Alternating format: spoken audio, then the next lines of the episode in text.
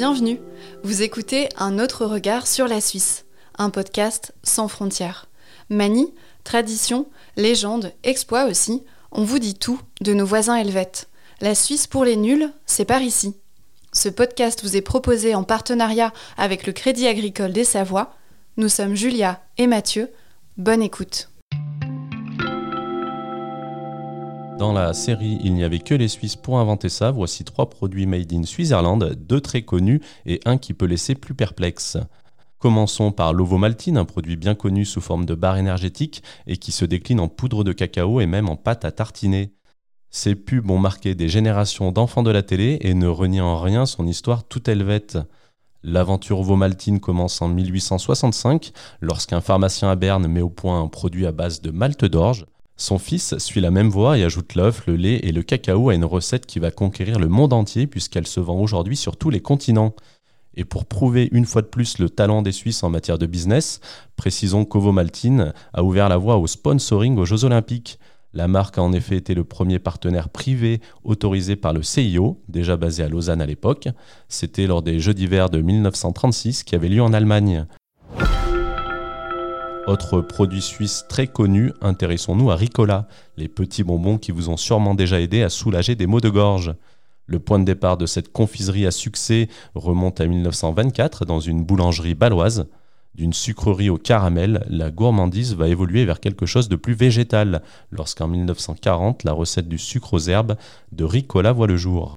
Les exportations s'accélèrent dans les années 1960, mais il faut attendre 1976 pour que le premier bonbon Ricola sans sucre soit lancé sur le marché.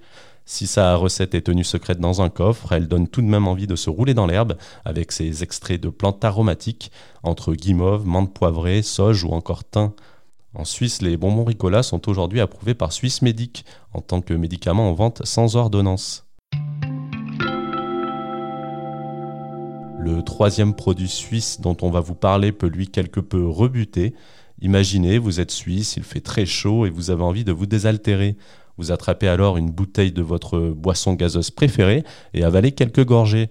Il n'est pas question là d'une boisson ultra sucrée élaborée à Atlanta aux États-Unis. Non, il s'agit ici du Rivella, une boisson gazeuse dont l'ingrédient de base est le sérum de lait tiré du petit lait, un sous-produit issu de la fabrication du fromage. Alors dit comme ça, forcément, ça ne fait pas rêver, surtout en boisson gazeuse. Pourtant, ça fait un carton, du moins chez nos voisins.